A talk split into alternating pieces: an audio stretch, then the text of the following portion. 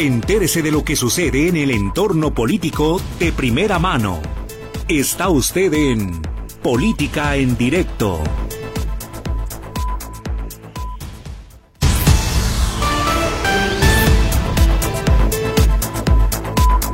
¿Qué tal? Muy buenas tardes.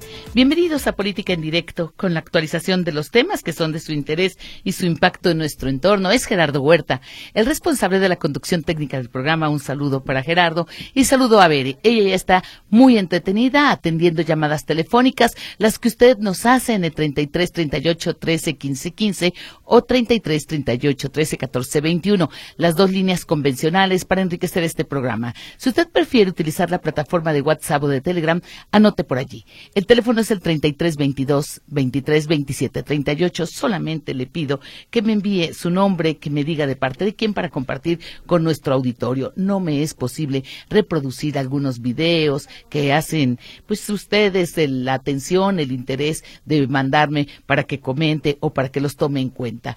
Aquellos temas de su interés, le reitero, también puede plantearlos, puede sugerir, criticar, plantear, proponer.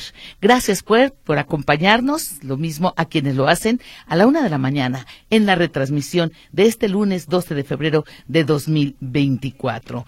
El fin de semana siempre hay información relevante que de repente vale la pena traer, traer a colación. El fin de semana, en el tema del clima político electoral, habría que señalar que los tres diferentes perfiles que van a competir por la gubernatura del Estado fueron finalmente ungidos de forma oficial por sus partidos, el que los respalda. Es Pablo Lemus, el de Movimiento Ciudadano, Claudia Delgadillo por Morena y Laura Aro por el frente que integran PRIPAN y PRD. Pablo Lemus recibió la constancia que lo acredita como candidato de Movimiento Ciudadano a la gubernatura el sábado. Durante el evento, ante integrantes de su partido aseguró que está muy motivado, con el mejor equipo para trabajar, con miras a la contienda electoral del próximo día 2 de junio. Pero sin duda hubo dos temas en lo político que fueron los que más llamaron la atención. Por un lado, lo que desde el día 8, después de que se confirmó que Signalab el laboratorio del ITESO sería el responsable de la selección de las preguntas ciudadanas en el debate presidencial que tendrá lugar en abril próximo. Fue motivo de muchos comentarios y también de respaldo a su directora Rosana Reguillo. Pero me explico y voy al tema. El partido Morena anunció que va a impugnar a esta empresa, empresa de ITESO, Signalab, del Instituto Tecnológico de Estudios Superiores de Occidente, porque está en contra de que se entregue, de que se encargue de la selección de estas preguntas en las redes sociales, las preguntas ciudadanas en el primer debate que tendrán los candidatos a la presidencia. El primer debate será el 7 de abril, de acuerdo a las fechas que se programaron en, eh, en un papel con medios de comunicación, en un panel, en una reunión que tuvo la candidata de Morena y los partidos del Trabajo y Partido Verde en Culiacán, Sinaloa, Claudia Sheinbaum, habló del tema. El fin de semana dirigió palabras en contra no solo del el laboratorio, el Signalab, sino de la titular, de Rosana Reguillo, una, una académica emérita del ITESO, muy reconocida por sus investigaciones respecto a la juventud. Rosana Reguillo, dijo Claudia Sheinbaum, está vinculada con la oposición. Incluso dijo que con el expresidente del INE, Lorenzo Córdoba, e incluso la vinculó con grupos de oposición que están apoyando a la contrincante Claudia Sheinbaum, a Xochitl Gálvez. Claudia Sheinbaum manifestó que el INE le da la responsabilidad a esta empresa del ITESO, a Signalab, por lo que significa y considera que es un desacierto porque dice darle un primer debate presidencial a quien está presuntamente vinculado a un partido político. Claudia Sheinbaum lo considera delicado, impropio, dijo que la organización de los debates presidenciales debe de ser neutral. Insistió en que no se tiene por qué contratar incluso a tantas empresas. Cuestionó algo más dijo Claudia Sheinbaum, ¿por qué el INE no se encarga de la selección de las preguntas? ¿Por qué no es el propio INE el que hace ello? Y sin embargo recurre a contratación de empresas, un tema que también en general por Morena ha sido cuestionado relacionado con el gasto de los recursos y lo que sale el proceso electoral con la participación de empresas que vienen a hacer tareas que de acuerdo a los morenistas podría llevar a cabo el propio instituto.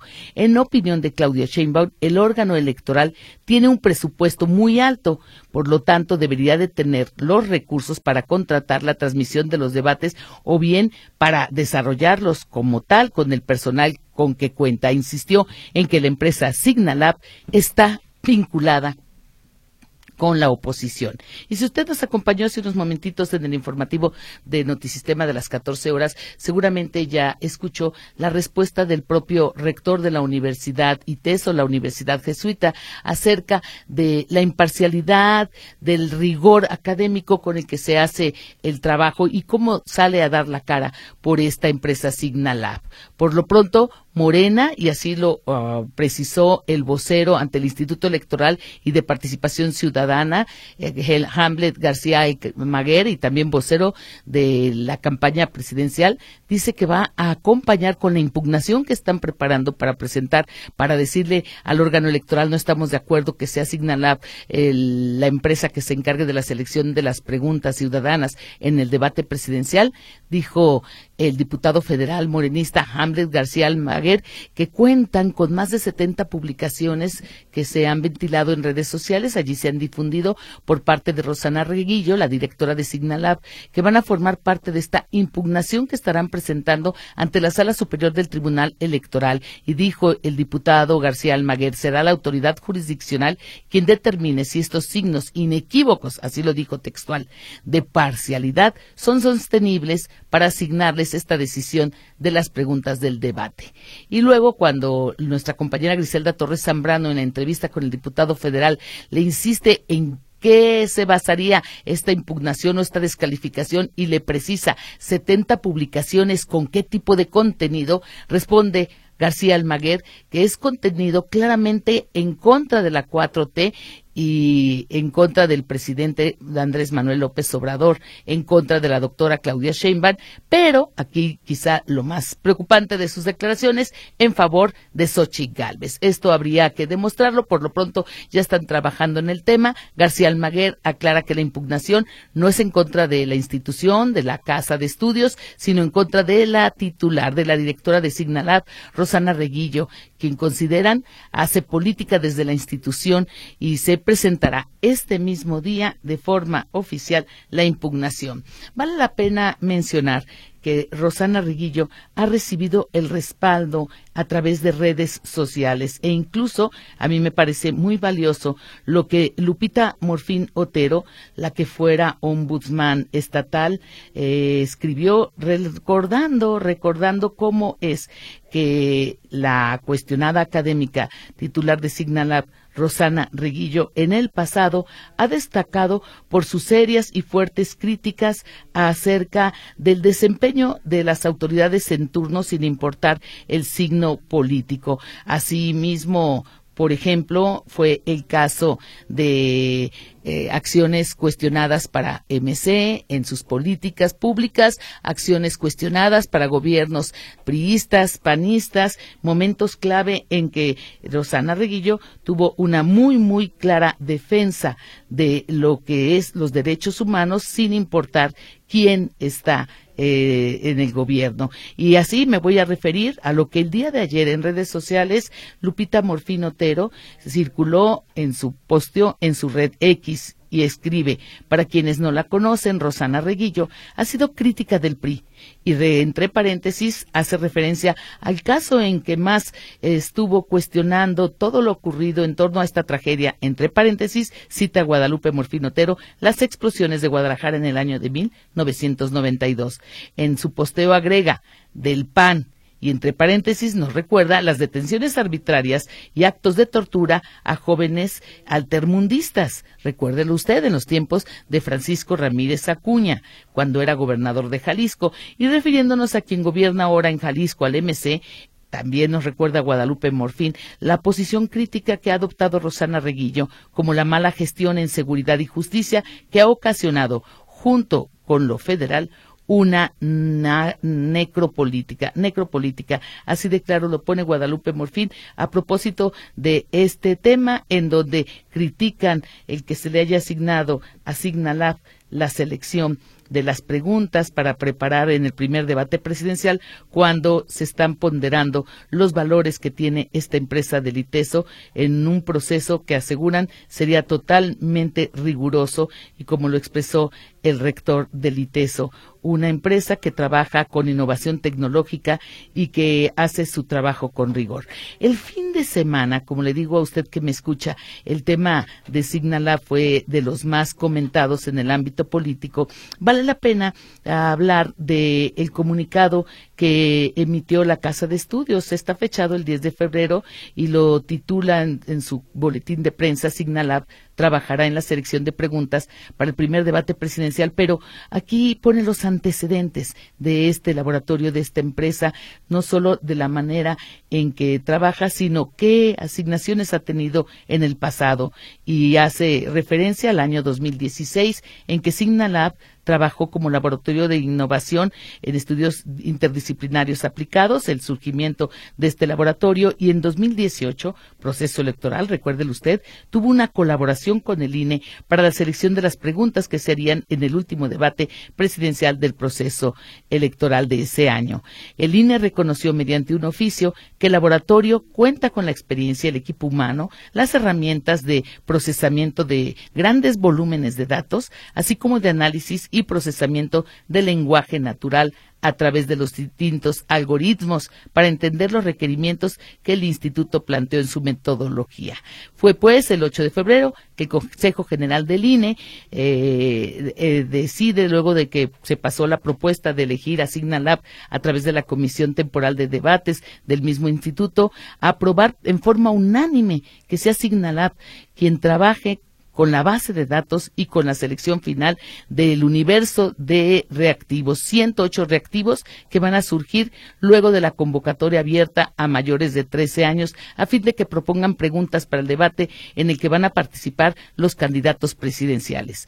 Recuerde usted, serán los ciudadanos los que estaremos en posibilidad de participar en este proceso a través de las redes sociales oficiales del INE y lo mismo en plataformas digitales a través de un vínculo que se va a redirigir con un formulario formulario en línea alojado en un micrositio oficial, el de los debates dentro de la página del instituto. Por lo pronto, así están las cosas. Hay una pues clara impugnación en puerta, una impugnación en puerta que también tendrá que resolverse cuanto antes. ¿Por qué? Porque el trabajo parece simple, pero no lo es. Hay ciertos eh, requisitos, ciertos criterios que se están estableciendo para lo que hará la empresa encargada de aportar las preguntas para el debate. Se debe de apregar a los temas definidos para el debate, cuidar la redacción, las películas, las, las preguntas deben redactarse en forma general y abierta y no dirigidas a una candidata o a un candidato en especial. Se trata, pues, de un trabajo que por lo pronto está siendo censurado, criticado por lo que dice el diputado y vocero de Morena, Hamlet García Almaguer, consideran que hay un trabajo inadecuado, impugnable, porque la directora, la titular de esta empresa Signalab, está no solo eh, a lo largo de los meses eh, publicando en redes sociales contenidos en contra de la 4T, sino apoyando a Xochil Gálvez. Un tema que, insisto, deberá demostrar.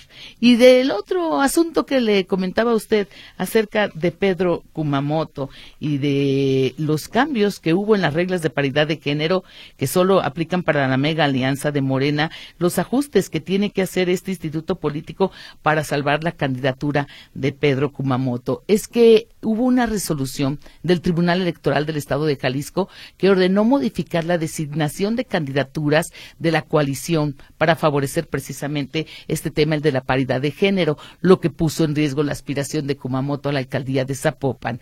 Así es de que también Morena, y información que precisó el mismo Hamlet García Almaguer, recordando que representa al partido ante el Instituto Electoral y de Participación Ciudadana y es vocero de Morena, dijo que esta resolución será atacada y se estará presentando la impugnación ante la sala regional del Tribunal Electoral. Por lo pronto también hacen cambios para garantizar pues la participación del el futurista Pedro Kumamoto. En 92 municipios del estado habrá coalición, de los cuales 37 serán para Morena, 9 serán para el Partido del Trabajo, 12 para el Partido Verde Ecologista, 25 Hagamos y cuatro para Futuro. Y entre estos cuatro está Zapopan. En los restantes municipios no habrá coalición. Y mire usted la importancia de los municipios. Hay incluso de zona metropolitana, como es el caso de Tonalá. Municipios muy importantes por su peso económico, por su padrón electoral. Ocotlán, Zapotlanejo y Puerto Vallarta. En los 20 distritos de Jalisco, la coalición se mantendrá. Es información que ha dado a conocer el partido Morena. Y bueno, para también mencionar lo que pasa con la coalición que integran en Jalisco PAN, PRI y PRD, espera superar el millón de votos el próximo proceso electoral, algo que ya ha insistido mucho su candidata Laura Aro. La candidata pidió que se haga una prueba de polígrafo y exámenes de salud psicológicos y psicométricos a todos los aspirantes al gobierno del Estado.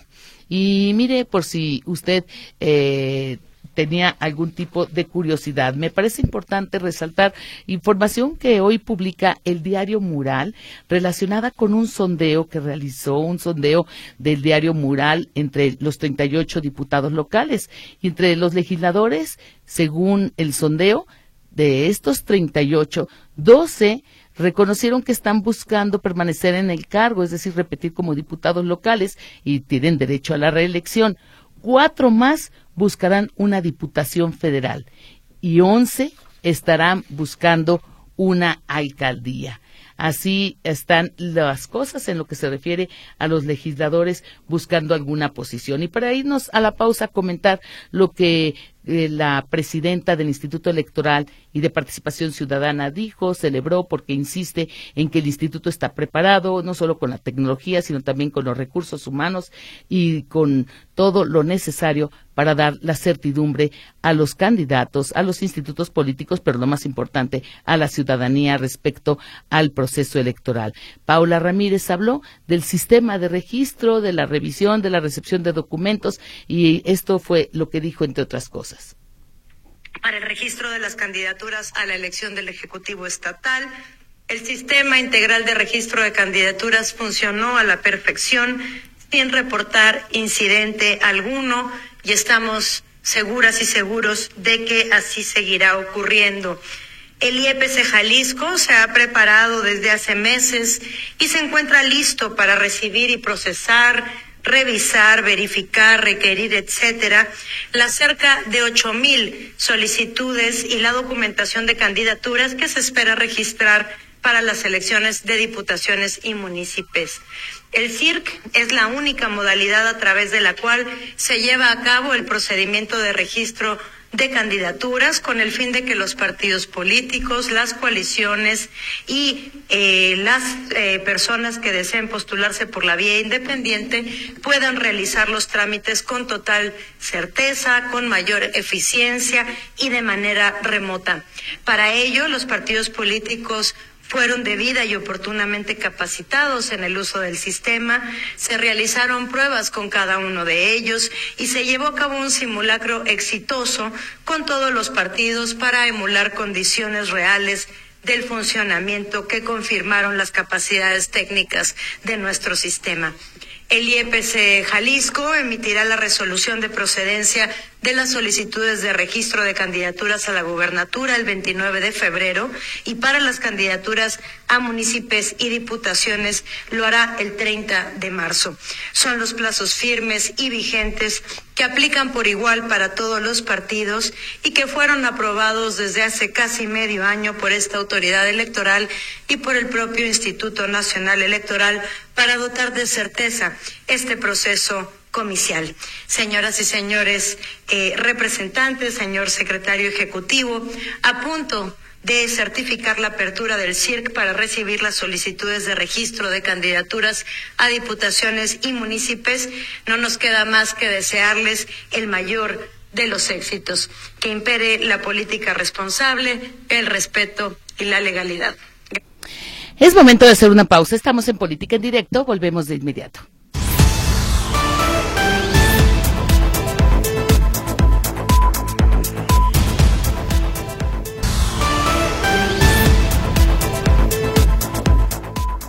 Gracias por su participación. Lo mismo WhatsApp que Telegram o vía telefónica. Don Carlos Vázquez se comunica para decir que de todos modos iba a perder el Pedro Kumamoto, que no le ve un buen panorama, se equivocó al traicionar sus principios, a aliarse con el partido Morena y dice que se echó en contra a toda la comunidad del ITESO. Da igual a quien pongan, hablando pues de los cambios en las reglas de paridad que estarían afectando a no ser de esta maniobra que hace Morena para salvarlo.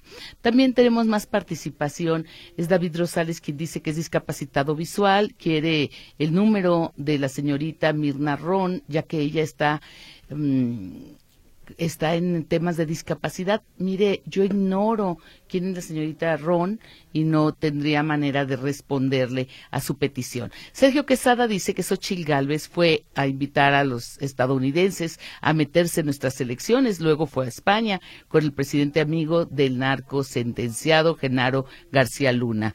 Y habla también de Felipe Calderón, aunque Xochil Gálvez diga que no lo admira, dice que en realidad odia a México, solo le importan sus intereses y considera que es penoso el que se le vincule a estos personajes. Pero vamos a ir a la línea telefónica porque desde la semana pasada, después de que tuvimos una información muy detallada acerca del movimiento que está creciendo en rechazo a una modificación al sistema de pensiones de la Universidad de Guadalajara y que incluso me han pedido cómo entrar en contacto con los académicos que están organizando este movimiento y que están pidiendo que se revise la propuesta, una propuesta que dicen se lanzó a principios de este año, aunque aquí yo debo de hacer la aclaración que solicité entrevista para que la persona que más sabe del tema o el propio rector en la Universidad de Guadalajara atiendan las dudas y sobre todo los aspectos que han sido señalados como controversiales o incluso lesivos para los trabajadores. Las propuestas que están haciendo eh, responda y disipe algunas dudas. Me informaron en la Universidad de Guadalajara que en los próximos días se estará dando una información muy puntual sobre el tema. Pero de momento, para seguir con las inquietudes y con la petición que me han hecho algunos radioescuchas de que expliquemos y ahondemos en el tema, es que tenemos en la línea telefónica a un académico, a un profesor, se trata de Pablo Sandoval, él es integrante del Centro de Reflexión Universitaria, también forma parte del Movimiento por la Dignificación de la Universidad de Guadalajara. ¿Cómo le va, profesor? Muy buenas tardes. ¿Qué tal? Muy buenas tardes. Con el gusto de atender esta solicitud de información, estos comentarios que me parece que son muy pertinentes por la coyuntura que está viviendo la universidad. Estoy a sus órdenes. Y bueno, a mí me parece también relevante que usted en calidad de profesor del Departamento de Métodos Cuánticos del CUSEA se haya puesto a elaborar un trabajo, una eh, presentación muy clarita, muy sintetizada acerca de las razones por las que los trabajadores tendrían que oponerse o por las que no les conviene estas modificaciones al sistema de pensiones. Usted lo pone como 10 razones razones para estar en contra, para rechazar cualquier propuesta de reforma al sistema pensionarios. Y qué mejor tenerlo en la línea telefónica, profesor Sandoval, para que nos explique por qué dirían no, qué es lo que está de fondo preocupando, inquietando. Muy bien. Bueno, yo soy profesor del Departamento de Economía y soy economista de, formación original. Eh, efectivamente hemos elaborado un documento eh, eh, hemos sido muy cuidadosos en, términos de sustentarlo con base en la normatividad que rige nuestro sistema de pensiones y con datos estadísticos que son, me parece, muy contundentes. Hay varias razones, ahí se explica en el documento 10 razones, pero yo voy a hacer énfasis por cuestiones de tiempo sobre las, más importantes. La primera es que eh, nuestro sistema de pensiones eh, pasó de ser una caja de cristal, es decir, era un sistema absolutamente transparente donde se nos daban información de eh, los fondos, de, los orígenes de la capitalización, las aportaciones que hacía la universidad, las que hacíamos los trabajadores, de los rendimientos que estábamos obteniendo eh, pormenorizadamente, quincena por quincena. Ahora se ha convertido desde hace eh, al menos cinco años en una caja negra. Es decir, no sabemos qué está ocurriendo con detalle. Eh, los datos que se nos eh, comparten son datos muy generales que no dan cuenta de la evolución financiera que está teniendo el fondo de pensiones, ¿sí? Esa es la primera razón. ¿Cuándo ocurrió esto? Pero nos repite el dato, profesor Pablo Sandoval. Sí, desde hace aproximadamente cuatro o cinco años la información a la que tiene un acceso de manera legal, porque el convenio que rige el sistema de pensiones obliga al comité técnico, que es el que toma las decisiones sobre dónde invertir, lo obliga a publicar mensualmente los informes financieros y a, eh, hacérselos llegar a quienes cotizamos en ese fondo, que somos los trabajadores de la Universidad de Guadalajara, tanto académicos como administrativos. Entonces, eh, ese fondo se ha convertido en una caja negra. No hay información pormenorizada. Casualmente, esta eh, decisión de no, de desinformar, que, que, que tiene que ser asumida como una responsabilidad de la, de la autoridad y de quienes forman parte del comité técnico, se tomó después de que el fondo efectivamente empezó a tener minusvalías. Un, un porcentaje muy importante de los recursos del fondo, el comité técnico tomó la decisión de invertirlos en activos de riesgo y al parecer el saldo financiero de esa inversión en los últimos años ha significado una merma para el fondo, ¿sí? Entonces, pero eso no se ha hecho público, ¿sí? lo sabemos de manera indirecta y sobre todo lo inferimos a partir de la eh, información que ha emitido la autoridad en el sentido de que el fondo requiere eh, de mayor liquidez, de mayores recursos y de mayores aportaciones. Aquí hago otro alto, profesor Pablo Sandoval. dígame, aquí hago otro alto para una precisión. Dígame si estoy infiriendo lo correcto después de lo que usted nos señala. Cuando habla del cambio de cómo empezó el fondo a tener minusvalías y cómo empata con el anuncio que se hace por parte de la máxima autoridad del rector acerca de que es necesario modificar el sistema porque no se sostendría por muchos años más. Sí, ha habido información mm, contradictoria, incluso oficial. El propio rector se ha eh, eh, visto en una encrucijada porque ha tenido que cambiar su versión de un mes para otro.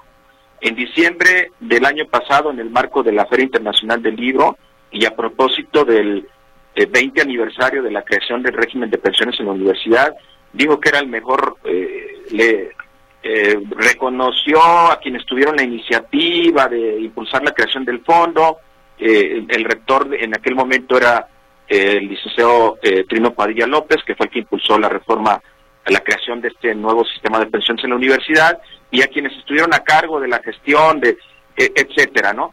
Y dijo en ese momento que el fondo de pensiones tenía, que era uno de los mejores de México y que tenía solidez financiera para al menos el año 2039.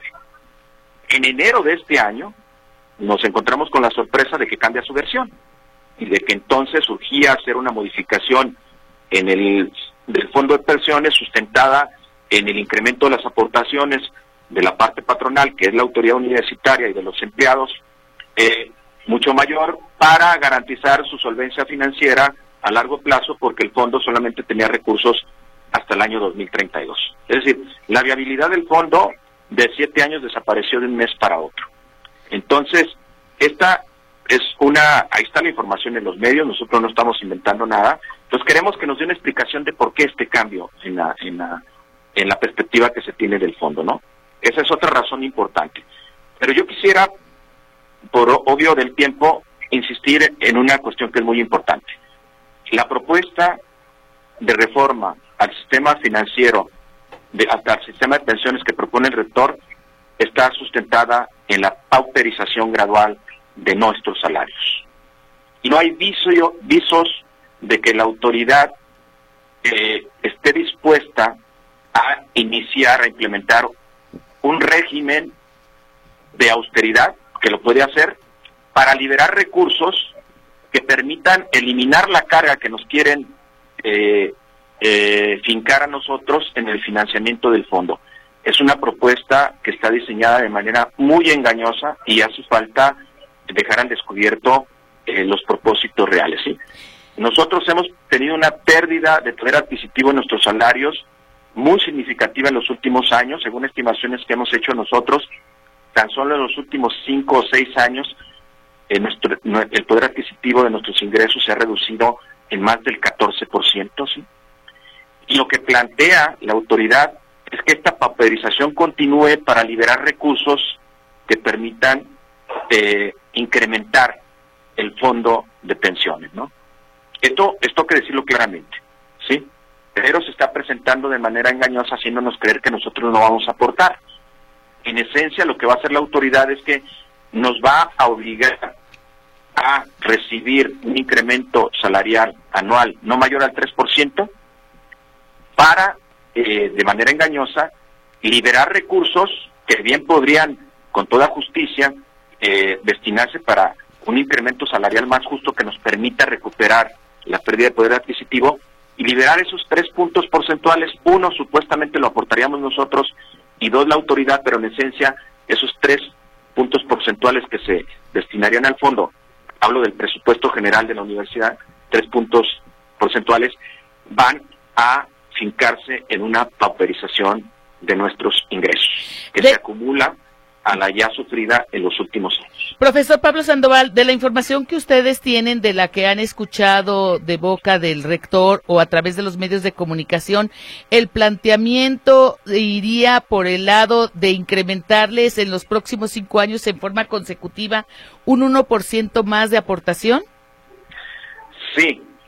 Eh, se supone que se negoció con, obviamente, con dos sindicatos que eh, no tienen en su agenda de preocupaciones el velar por los intereses de sus agremiados, sino el quedar bien con la autoridad porque son parte del mismo equipo político y tienen los mismos intereses. Hablo de los sindicatos, tanto académicos como eh, de trabajadores administrativos. Se va a negociar para los próximos cinco o seis años un incremento salarial del 4%, constante. De ese 4% nos van a sustraer un 1% que se va a destinar al fondo de pensiones, ¿sí?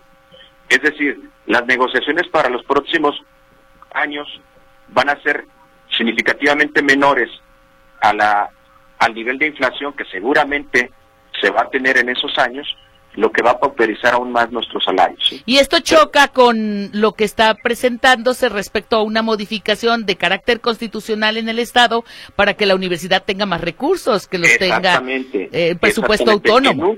En un, contexto de, digamos, halagüeño de eh, presupuestal para la universidad que se inaugura este año, porque este año ya entró en vigor, aunque no se ha aprobado en el Congreso, pero en los hechos, en el, ajuste que se hizo el presupuesto de la universidad, le permite tener un incremento cercano al 10% con respecto al año 2023. Y los académicos y trabajadores teníamos la ilusión, la expectativa de que se nos incrementara nuestro salario muy golpeado, como lo he señalado en los últimos años, al menos un 7%, y nos encontramos con esta eh, propuesta eh, absolutamente injusta, ¿sí? Descontextualizada de la realidad presupuestal que está viviendo la universidad, ¿sí? Eh, de que tenemos que aportar más al sistema de pensiones, ¿no? Entonces, esto es muy importante señalarlo porque, insisto, la propuesta que se hace eh, no, no, no deja en claro las eh, verdaderas intenciones de la reforma y de la, de la forma en que se va a financiar el, el, el fondo, ¿no? Pero además quiero decir algo muy, muy contundente, ¿no? Tenemos un comité técnico que está funcionando, tomando decisiones con la asesoría de una instancia fiduciaria que es Bancomer, pero el eh, Banco Bilbao Vizcaya, eh, que está tomando decisiones sin que exista una comisión de vigilancia, a pesar de que el convenio que norma eh, el régimen de pensiones de la universidad plantea la la integración de una comisión de vigilancia desde su origen. Y nunca ha habido en los 20 años de existencia del eh, sistema de pensiones de la universidad una comisión de vigilancia.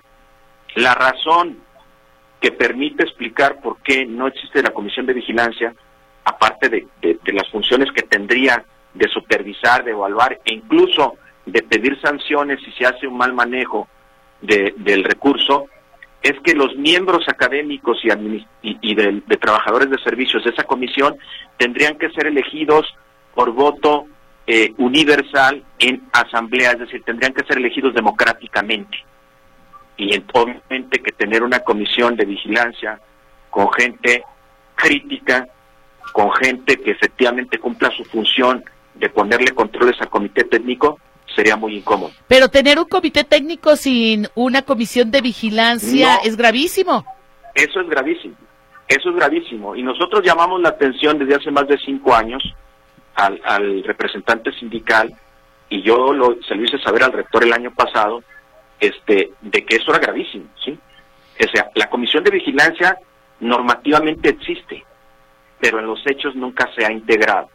Entonces el comité técnico toma decisiones sin que nadie supervise o evalúe las decisiones. ¿Y esto no le resta mm, eh, legalidad, eh, fuerza? ¿No habría alguna razón para impugnar si los trabajadores se inconformaran por alguna decisión? Como el tema con el que empezamos la entrevista, me parece también muy preocupante cuando usted dice que hay minusvalías, minusvalías del fondo. O sea, hay razones y eso es lo que estamos pidiendo. Estamos pidiendo que se rindan cuentas de qué ha pasado en los últimos seis años antes de hacer cualquier propuesta de reforma y que se deslinden responsabilidades. Yo no estoy acusando a nadie, pero las sospechas existen. Y las sospechas tienen que ver con la con el misterio de cómo cae la solvencia de siete años, a menos de que haya sido un error del rector el pronunciar este mensaje. Exactamente, pero eh, las explicaciones no se nos han dado.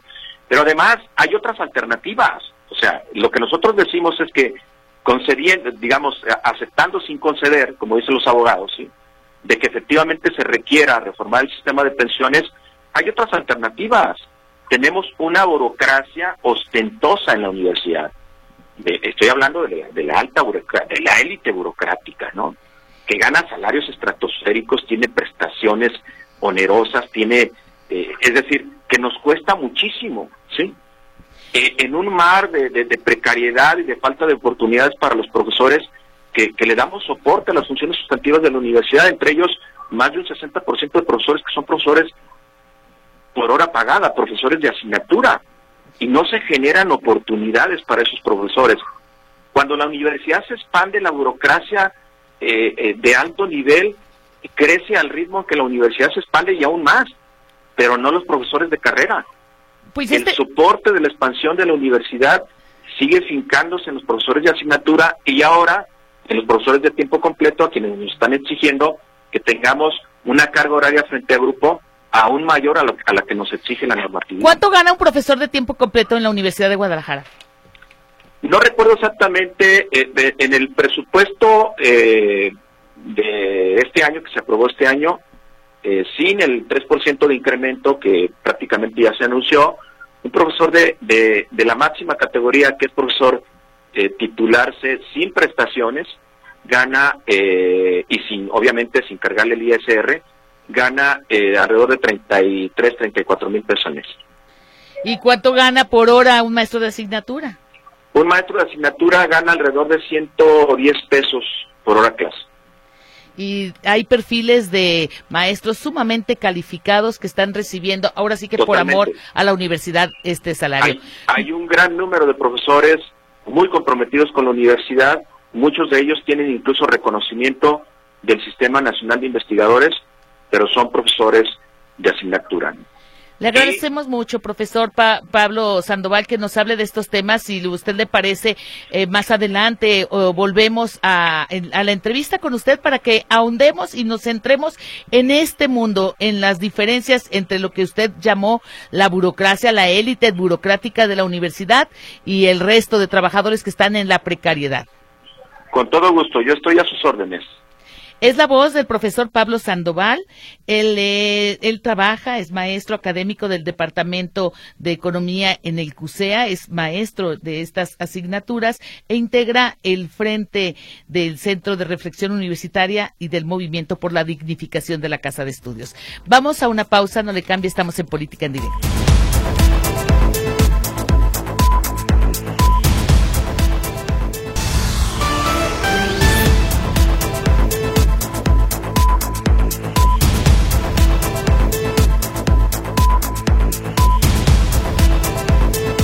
En política en directo, dice Marisela Márquez que todavía no comienzan las campañas y el INE ya tiene trampas, quiere quitar a Kumamoto por orden de Movimiento Ciudadano, porque la paridad de género entra en la gubernatura y por qué dejan a puras mujeres, se cuestiona.